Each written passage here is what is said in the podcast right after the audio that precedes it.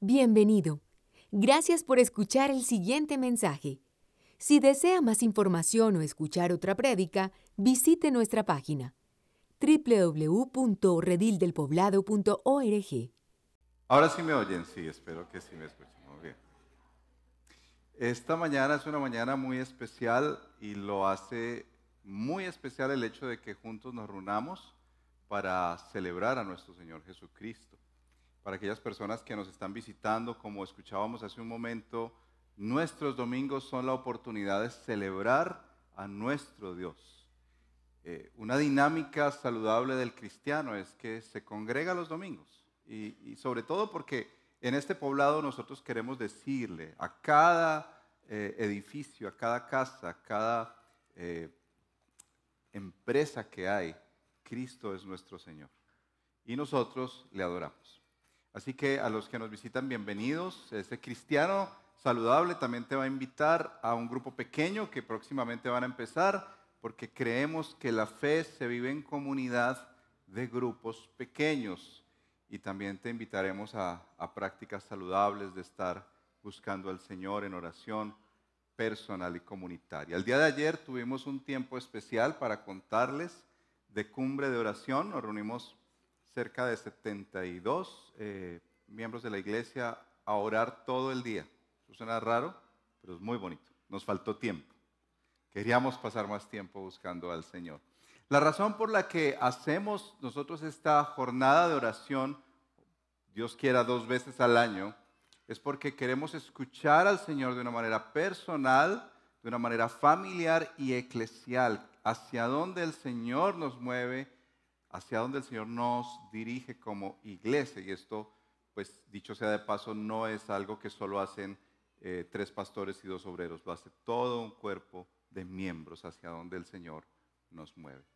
Quisiera invitarle a orar, especialmente por una petición pastoral, que el Señor nos enseñe a orar, que podamos nosotros aprender a orar. Y para aquellos que aún no conocen al Señor en esta mañana, les quiero solamente decir rápidamente antes de orar que orar es tener comunión con Dios. Orar es tener diálogo con Dios. Y solo es posible a través de Cristo Jesús, a través de su obra. Entonces, acompáñenme, oramos en esta mañana. Señor Jesús, esta mañana, seguro hay tantas peticiones personales, familiares, de iglesia, por la ciudad. Tal vez alguien vino hoy con una petición en particular.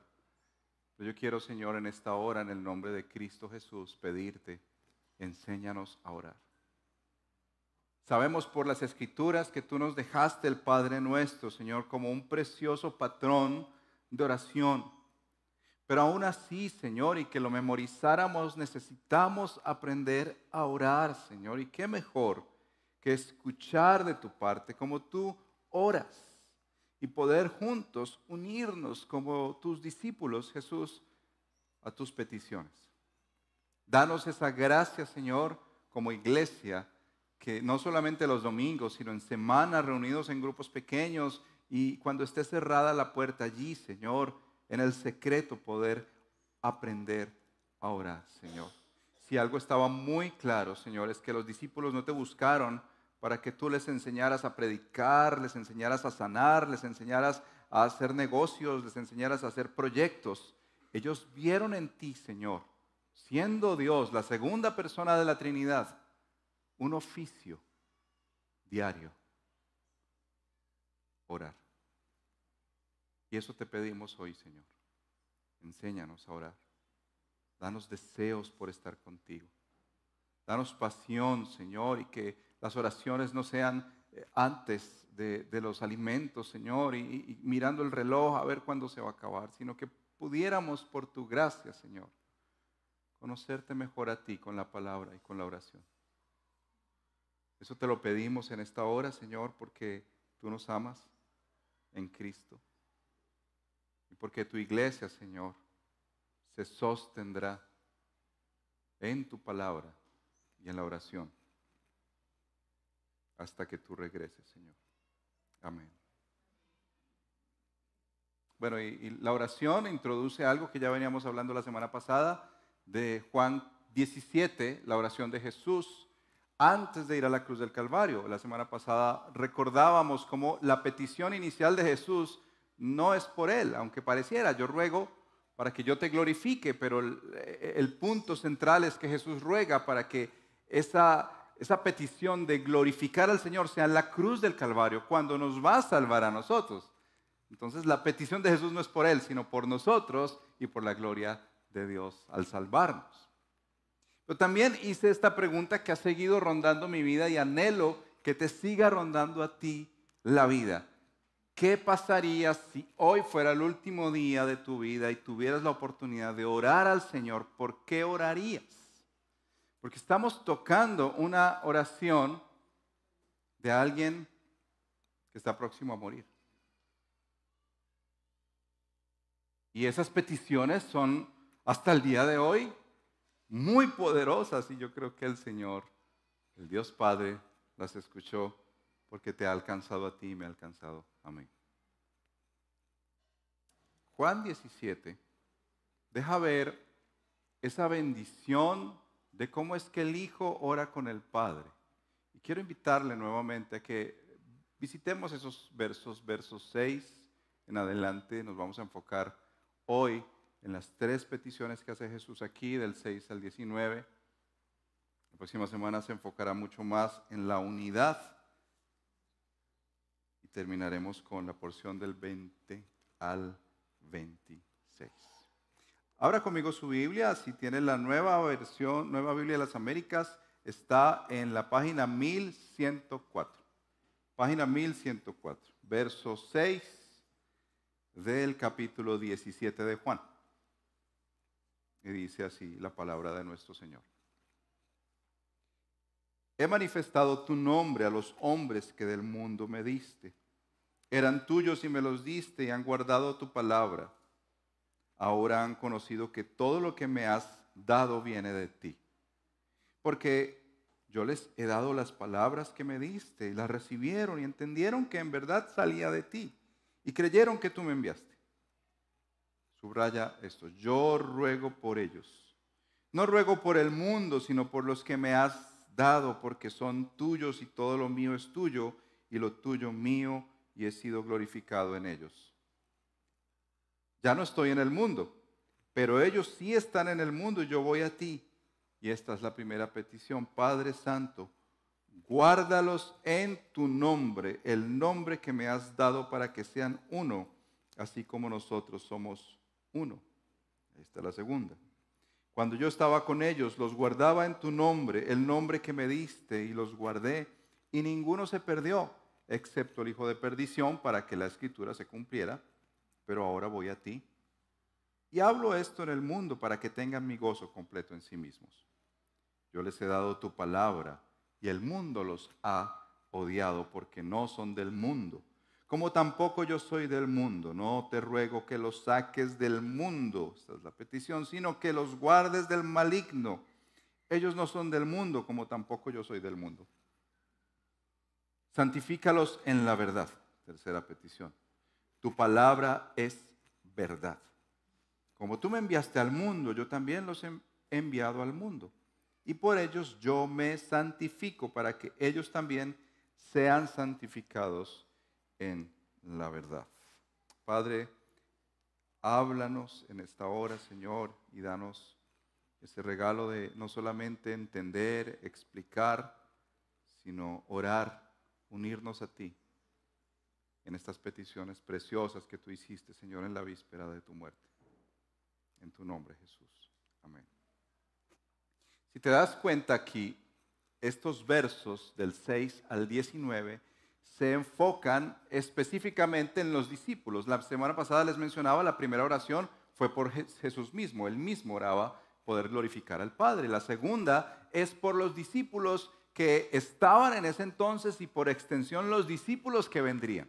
No fue solo por los que estaban allí, los once, ustedes saben que ahí está contado el, hijo de perdición, Judas, el 12, pero no solo por ellos, sino por los que creerían después. De hecho, más adelante, es Jesús que dice, no ruego solo por esto, sino también por los que han de creer en mí. Por la palabra de ellos. Por extensión, generación tras generación se ha resguardado en esta palabra. Pero quiero que pienses por un momento cómo introduce Jesús estos versos 6 en adelante, que dice, he manifestado tu nombre a los hombres que del mundo me diste. Y antes de entrar en las peticiones, quisiera que miraras por un momento las veces que Jesús dice, los que me diste. En el verso 2 dice, a todos los que me has dado. Verso 6, a los hombres que del mundo me diste. Verso 9, sino por los que me has dado, porque son tuyos. Y verso 24, Padre, quiero que los que me has dado. Yo no sé si tú sabías, si te percibes cristiano, seguidor de Jesús, en tu profesión de fe, que fue el Padre quien te regaló a Jesús. Fue el Padre quien tomó esa decisión soberana le guste o no, de escoger de entre todas las naciones a hombres y mujeres y decir, estos son tuyos, mi querido hijo. Yo te los doy a ti por mi acción soberana. Yo deseo.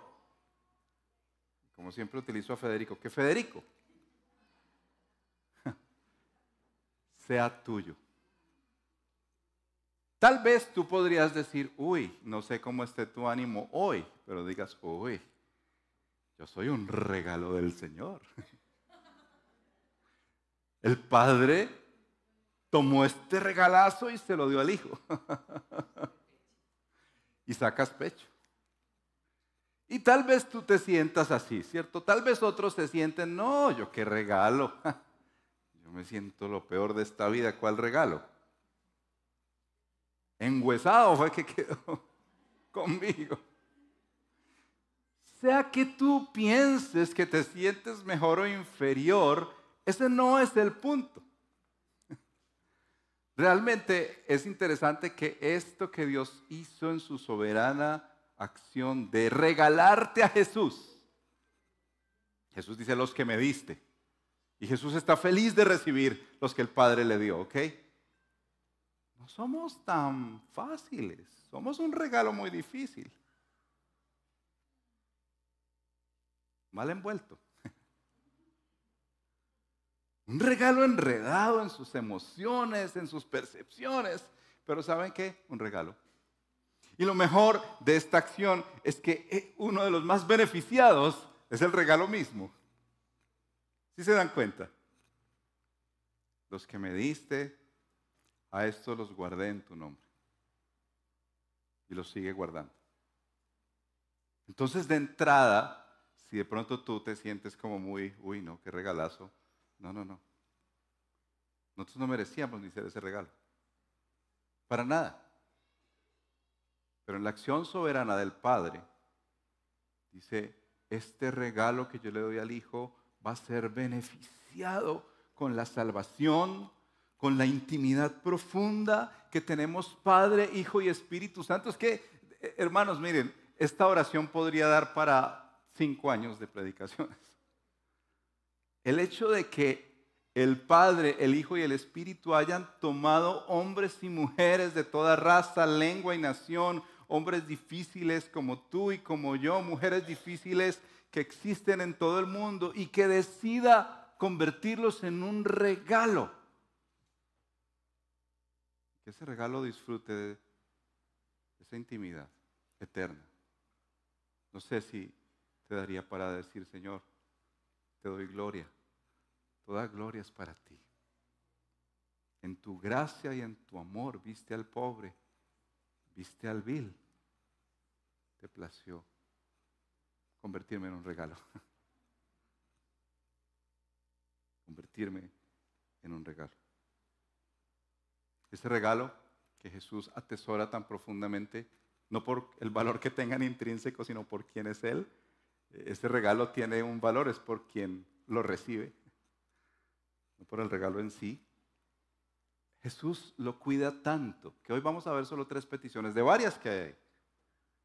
tan profundamente para que este regalo realmente sea preservado, para que este regalo cumpla el propósito por el cual fue recibido, que fue darle gloria a Dios en todo lo que somos, en todo lo que hacemos, en todo lo que pensamos. Así de sencillo, si eres mamá, Dios quiere que tú des gloria a Dios siendo mamá. Si eres un empresario y quizás en este tiempo tienes una gran empresa exitosa, Dios quiere que tú des gloria a Dios con esa empresa. Si eres un empleado, lo que tú seas en esta vida que hagas, estudiante, universitario, de bachillerato, búsqueda de empleo, cualquiera sea tu circunstancia, si tú eres un creyente, Dios quiere que tú cumplas el propósito para el cual fuiste creado. Dar la gloria a Dios en tu noviazgo, en tu soltería, en tu matrimonio, en tu soledad, en tu vejez, en tu juventud. Y como Dios quiere que se cumpla ese propósito, miren la primera oración que Jesús pone, verso 11. Dice, ya no estoy en el mundo, pero ellos sí están en el mundo. Yo voy a ti, Padre Santo, guárdalos en tu nombre. Dos aspectos de ese ser guardados, muy importantes de esa petición.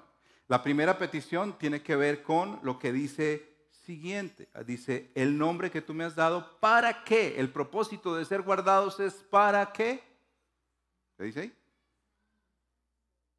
Léalo, por favor. Para que sean uno. Así como nosotros somos uno. ¿A quién se refiere con ese nosotros? La bendita Trinidad. Así como nosotros somos uno, Señor, guárdalos en tu nombre para que ellos sean uno. Tú sabías que uno de los aspectos más fundamentales del evangelismo es que la gente vea la unidad de la iglesia. ¿Tú sabías que las escrituras dicen que la gente conocerá por cómo nos amamos los unos a los otros? Si lees las cartas paulinas, Pablo muchas veces tiene que tocar la situación de los peligros que atentan contra la unidad de la iglesia. Lee la primera carta a los Corintios. Inmoralidad sexual, favoritismos.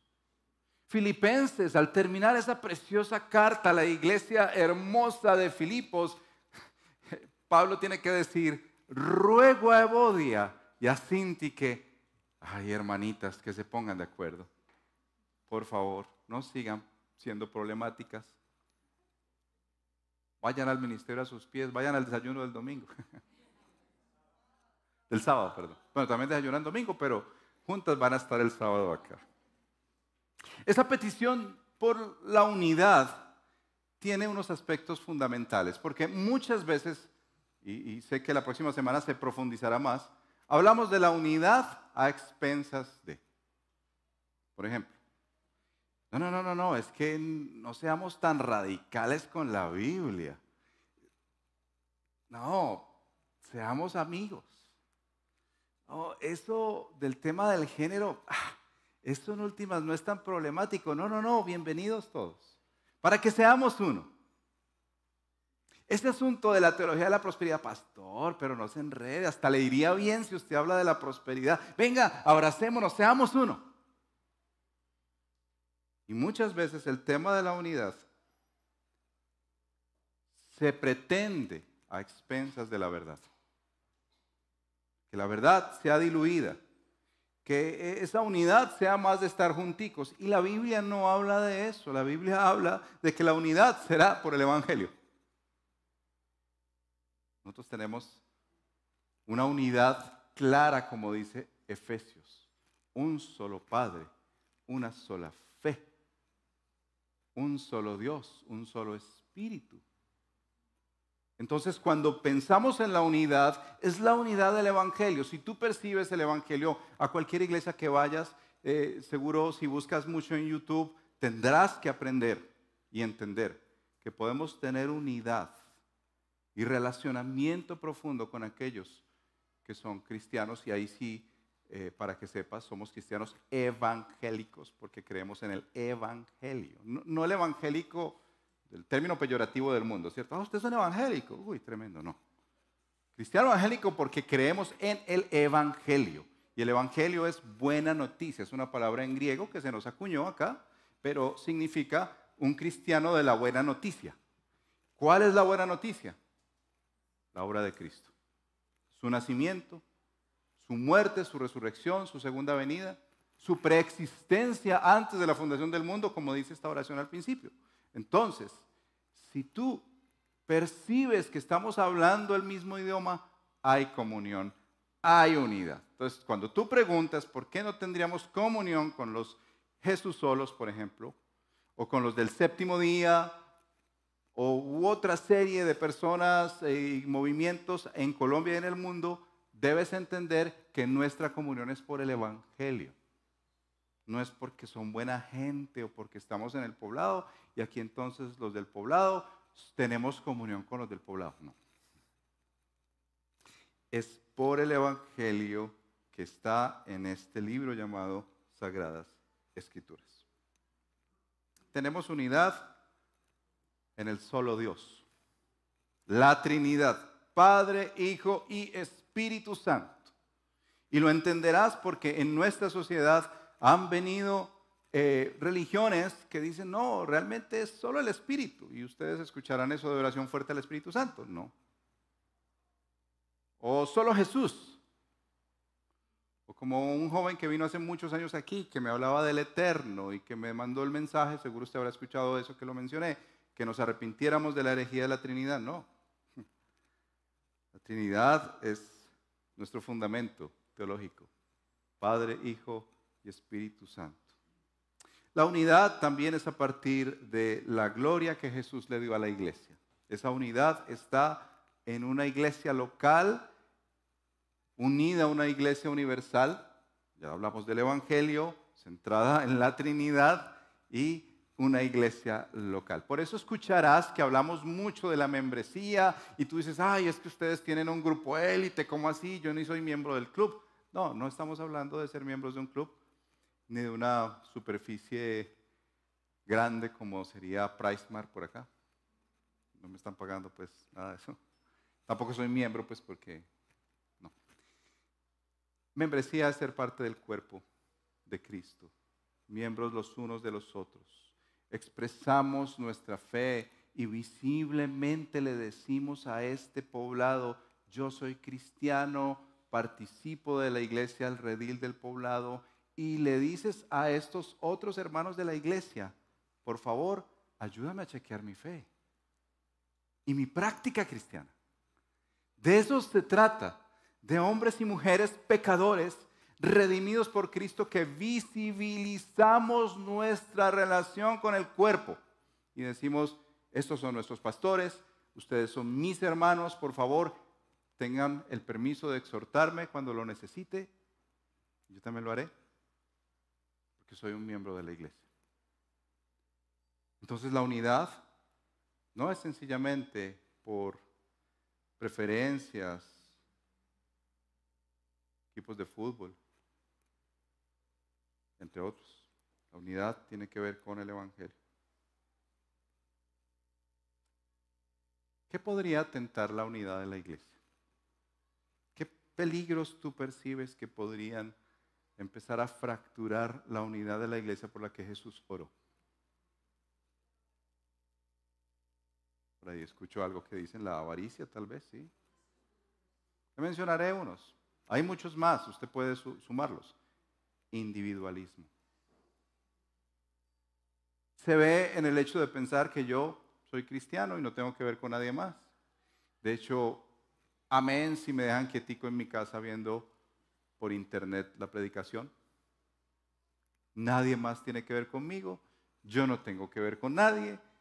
El individualismo, individualismo rampante en nuestra sociedad que se ha metido a la iglesia sincretismo. Bajar la verdad bíblica y empezar a acomodarla, porque es que tengo un primo que es homosexual y se va a casar, pero pastor, yo quiero ir y, me han pedido que haga una oración, pero ¿cómo hago si es que es el primo más querido? Empezamos a bajar las resistencias en favor de quedar bien con los demás y eso daña la unidad y la preservación del Evangelio.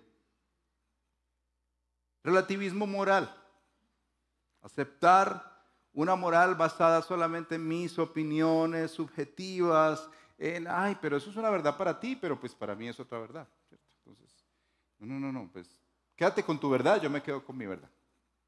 Para ti es una verdad no mentir, pero es que yo, tú no sabes cómo es la vida en mi trabajo, yo tengo que hacer como unos cambios ahí. Eso daña la unidad. Otro aspecto que daña la unidad, y, paso rápidamente a la segunda, porque la próxima semana será específicamente la predicación sobre la unidad de la iglesia, es cuando yo miro a los demás como inferiores a mí, porque quizás yo no tengo, ellos no tienen lo que yo tengo, no tienen las oportunidades que yo tengo, eh, son diferentes a mí, la cultura, estrato, qué sé yo, y fractura la unidad de la iglesia. Lee, por ejemplo, Primera de Corintios cuando vamos a tomar la cena. Y ahí hay un problema eh, que algunos llegaban más rápido a tomar la cena y no les importaban los que vivían lejos para tomarla. Entonces la tomaban y decían de malas, pues, si les quedó bien, si no también. Eso daña a la iglesia, no pensar en los demás. De Pablo tiene que decirle a la iglesia de Filipos, usted piense en los demás como superiores a usted. Eso sí que es difícil aquí en el poblado. La segunda petición que hace Jesús es que seamos protegidos de un personaje que es real. Y quiero decirle, ese personaje es real en este mundo y se llama Satanás. Dice el verso 15, no te ruego que los saques del mundo, sino que los guardes del maligno.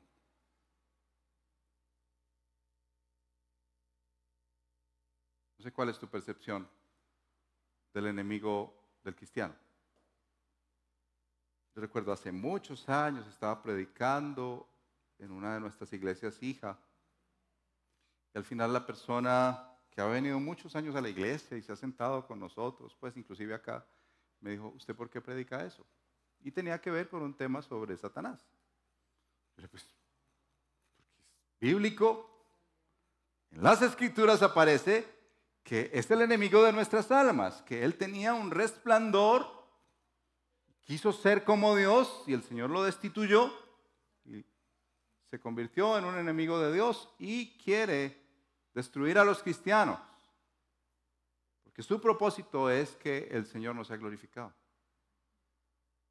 Que tiene un destino final, que es echado al lago de fuego y azufre. Por si usted pensaba que el infierno es como se lo inventan en el mundo, que allá está Satanás, no en el infierno, realmente es quien está siendo castigado de Satanás y Dios está soberanamente gobernando el universo y castigando a los que desobedecen.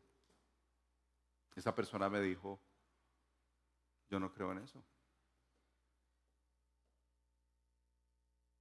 Pero ¿por qué no crees? No, no, no, eso es una invención humana. Y puede ser que tal vez nosotros como cristianos lleguemos hasta pensar así, como que Satanás, pero no, no, no, pastor, siglo XXI, hey, aquí estamos, ChatGPT, eso es viejo, eso es antiguo. Pero el Señor Jesús sabía anticipadamente que tenemos un enemigo, que es su enemigo, que dijo el Señor, no te pido que lo saques de este mundo. Es decir, si tu sueño es ya salir de este mundo, el Señor dijo, no, esta no es la oración, esa no es la petición. Los guardes del maligno, el príncipe de este mundo, padre de mentira, dice la escritura protégelos del maligno. Y dice en ese contexto que el Señor dice que los guarde en su nombre, porque eh, ser guardados en el nombre del Padre, del Hijo y del Espíritu Santo es ser guardados en todo lo que Él es.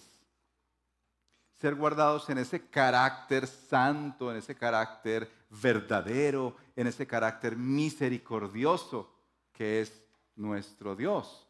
Cuando Jesús dice, guárdalos del maligno. Sabe que este león rugiente anda buscando a quien devorar. ¿Sabías eso? ¿De qué maneras crees tú que el enemigo podría hacernos zancadilla o tumbarnos y no dejarnos darle gloria al Señor en nuestras vidas? ¿De qué manera crees tú? ¿Qué te imaginas?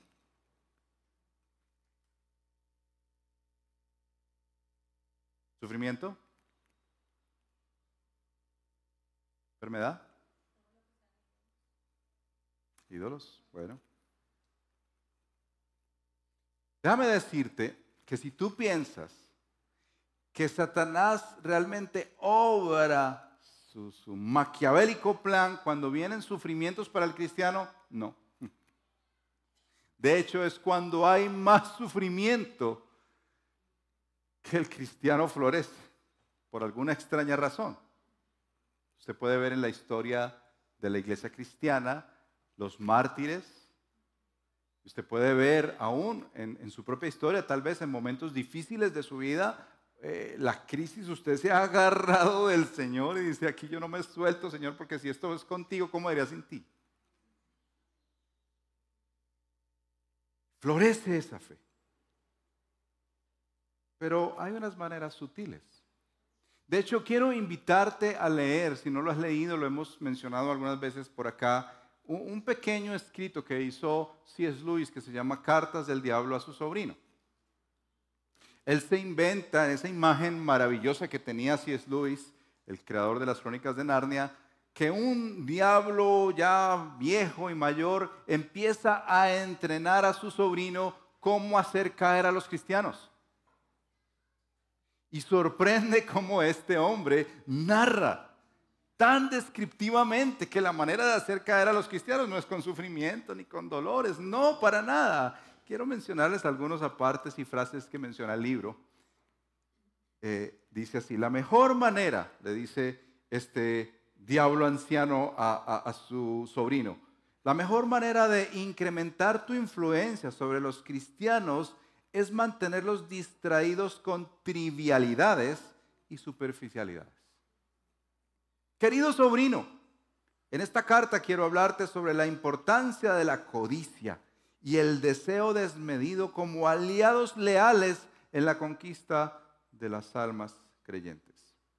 La codicia, ese impulso insaciable por acumular riquezas y bienes materiales y el deseo desmedido, ese anhelo insaciable de poder tener reconocimiento son herramientas indispensables para distraer a los humanos creyentes de lo verdaderamente importante. Incítalos a buscar posesiones, a poder sin medida, explota su ego, su ambición y serán testigos del caos y la insatisfacción que se apoderará en sus vidas. Ellos se dejarán llevar por una vorágine de consumismo y competencia sin darse cuenta de que este camino solo les llevará a un vacío existencial y a la pérdida de su verdadera esencia como hijos de Dios. Otros apartes rápidos. No hay mejor arma que el orgullo y la vanidad para separarlos, alimentando su egoísmo. La apatía es tu aliada, más efectiva para cautivarlos. Haz que los humanos creyentes se desinteresen por las cosas importantes, que se desinteresen por la palabra de Dios, por la oración y se enfoquen a lo banal y lo superficial. Foméntales el resentimiento y la amargura en el corazón. Haz que se centren en las injusticias y los agravios pasados y que son unas víctimas.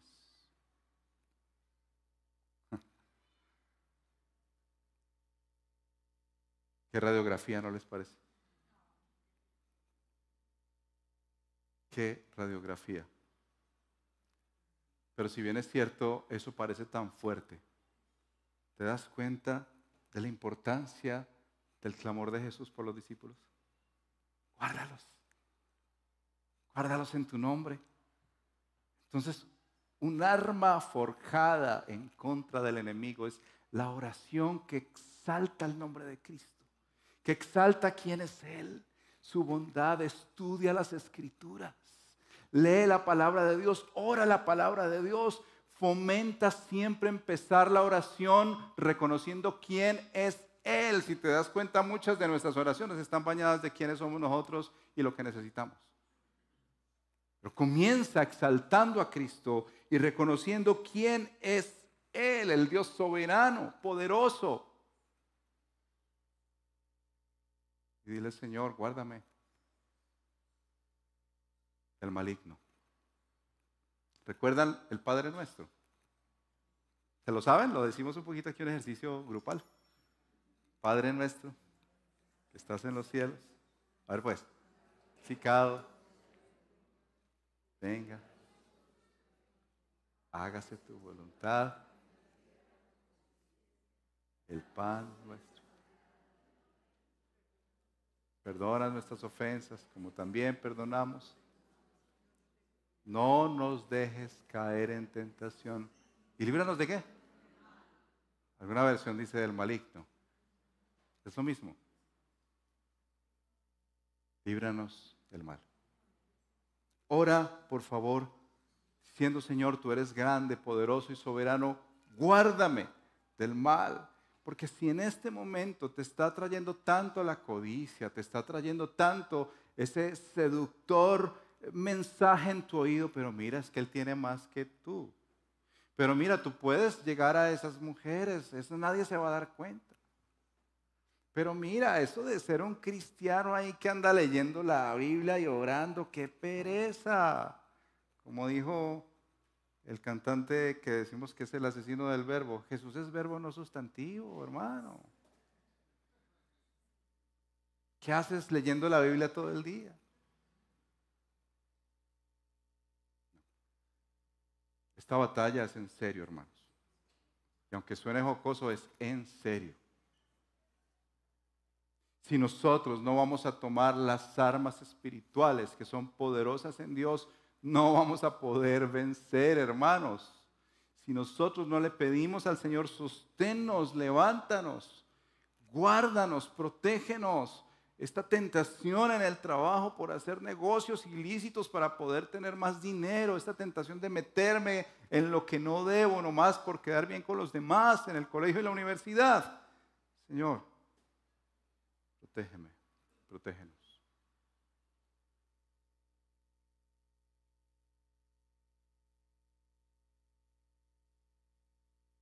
Alguien describió que esas lecciones de ese libro para pasar finalmente a la última oración tiene claves para entender un poquito cómo orar también. Señor, líbranos del poder de la tentación. Señor, guárdanos de la mediocridad del cristiano. Señor, guárdanos de que nuestras emociones sean tan manipulables y subjetivas. Señor, guárdanos de los distractores de este mundo. La tercera petición Jesús la hace en el verso 17. Recuerdan la primera, que seamos uno, unidad. La segunda, que seamos guardados del maligno, que nos guarde el Señor del maligno. La tercera, santifícalos en la verdad. Tu palabra es verdad. Palabra santificar es ser apartado para, ser escogido para, ser eh, eh, separado, ¿cierto? De, un grupo de personas, tú separas a este grupo para que haga un trabajo específico. El Señor escoge a estos hombres que el Señor, hombres y mujeres que el Señor les regaló a Jesús. Y al hacer ese ejercicio de regalarles a estos hombres y mujeres, ellos inmediatamente son separados para, para darle gloria a Él, separados para ser salvos, separados para vivir una vida como creyentes. Eso es lo que dice la palabra de Dios. Pero aquí, ese ser separados, eso que el Señor hace, de dar salvación a cualquier ser humano en su infinita y soberana majestad y pensamiento y gracia, ese Dios también quiere transformar a estos discípulos. Ese Dios quiere transformarte a ti transformarme a mí. La, idea es llegar a la estatura de Cristo. O sea, el Señor mira a Carlos y dice, bueno, salvamos a este regalito, este regalito que nos dio el Padre, vamos a ver para que llegue a la estatura de Jesús. Y muchas veces uno piensa que ese proceso que algunos le llaman medios de gracia o medios de santificación, uno piensa casi todo en esta vida podría hacerlo. Le hago un ejercicio. ¿Usted diría que su esposo no creyente es un medio de santificación para usted? ¿Sí? ¿Que sus hijos? ¿Que su jefe? ¿Le está santificando el carácter? ¿Que los empleados le están santificando el carácter? ¿Que los pastores? ¿Las ovejas? Casi todo podríamos decir que nos está santificando. Pero Jesús ora algo que es esencial.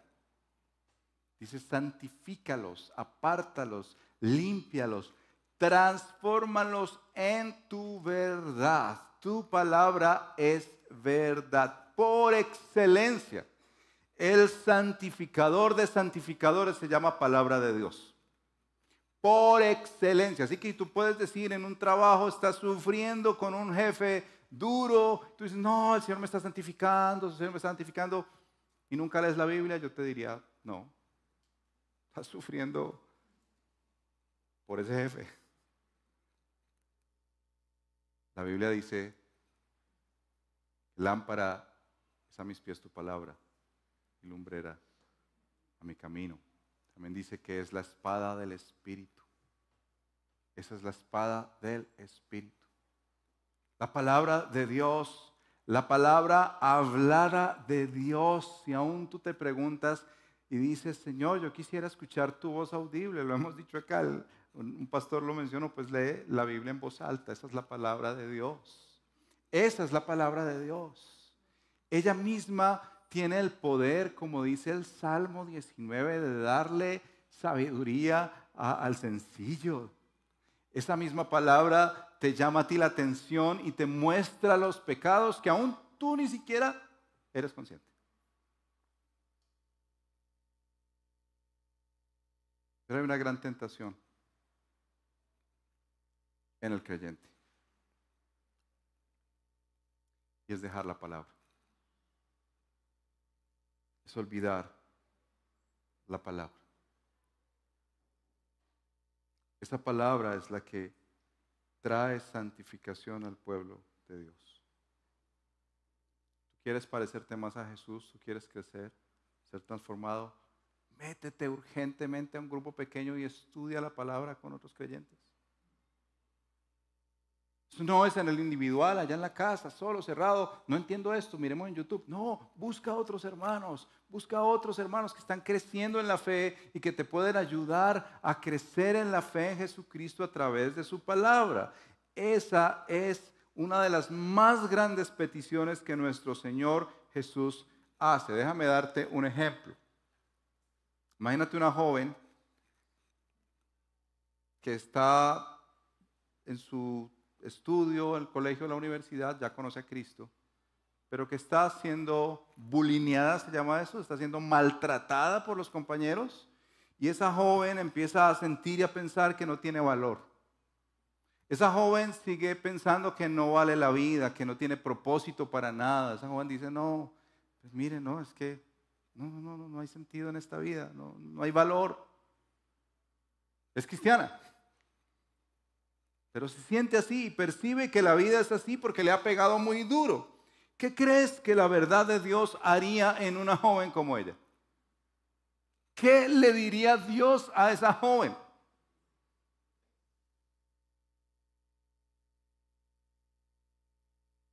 Eres una princesa. La Biblia le diría dos cosas a esa joven. Tú eres pecadora. Ese pecado te hace verte como te estás viendo.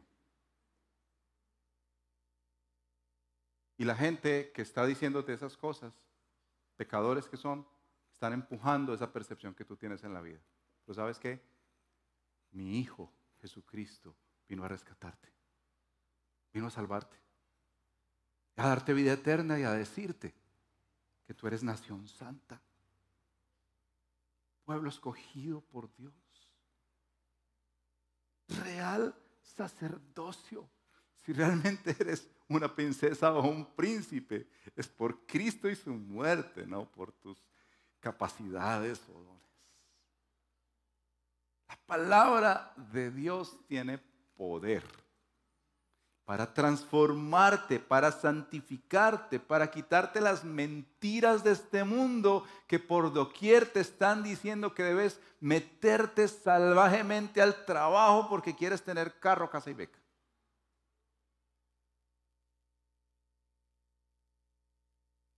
La palabra de Dios también te advierte de relaciones ilícitas. Como leíamos ayer en el Sermón del Monte, tan duro, que te dice, que si tu ojo te es ocasión de caer, debes cortar. Que si tu mano te es ocasión de caer, córtala. La radicalidad de la palabra también está allí para decirte que el Señor quiere transformarte a ti a la imagen de Cristo. Mira esta progresión tan interesante para que oremos juntos porque sería muy triste terminar este sermón sin orar juntos por lo que Jesús oró. Dice el verso 18 y 19, como tú me enviaste al mundo, yo también los he enviado al mundo. Y por ellos yo me santifico, para que ellos también sean santificados en la verdad. ¿Sabes que Jesús ora por ellos? Señor, yo ruego por que sean uno. Señor, yo te pido que los protejas del maligno. Señor, santifícalos en tu palabra y entonces, Señor, envíalos. Yo los envío al mundo. Para que tú sepas que tú eres un misionero, no son solamente aquellos que se preparan en agencias. Todo cristiano es un misionero. Cada día en tu casa, con los desafíos que enfrentas, en un hogar de no creyentes, o con familia que cree ser creyente, pero tiene valores del mundo y le moldea mal la fe a ese joven o a esa persona, tú eres un misionero en esa casa. Aún si el hogar se volvió tan central que gravita en torno a los hijos, a los padres, a los abuelos, allá tú eres llamado a ser un misionero. En el trabajo, con todos los roles que tú desarrollas, con las visiones que puedas tener, los proyectos y planes estratégicos, Dios te llama a ser un misionero allí. Hoy en día, la misión, si es verdad, hay países no alcanzados, anhelamos enviar allá misioneros, aún de aquí del redil del poblado, que vayan a otras naciones, pero sabes que hay oficinas en esta ciudad más paganas que el mismo África, que necesitan un misionero.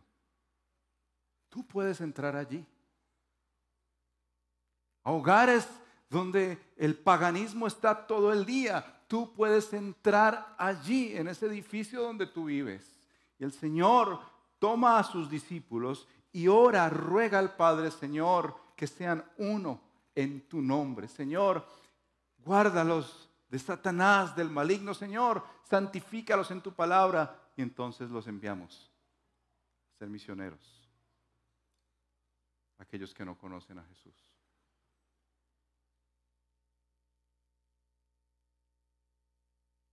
Yo quiero invitarte a orar. Y una manera de ser misionero, si tú eres creyente, es dar testimonio en esta cuadra, hermanos, como el pastor Juan José dijo.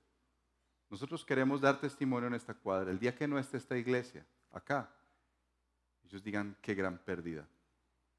Y no digan, ah, por fin dejaron de parquear enfrente mío. Si tú eres creyente y de pronto no tienes para el ticket del carro, acércate a mí.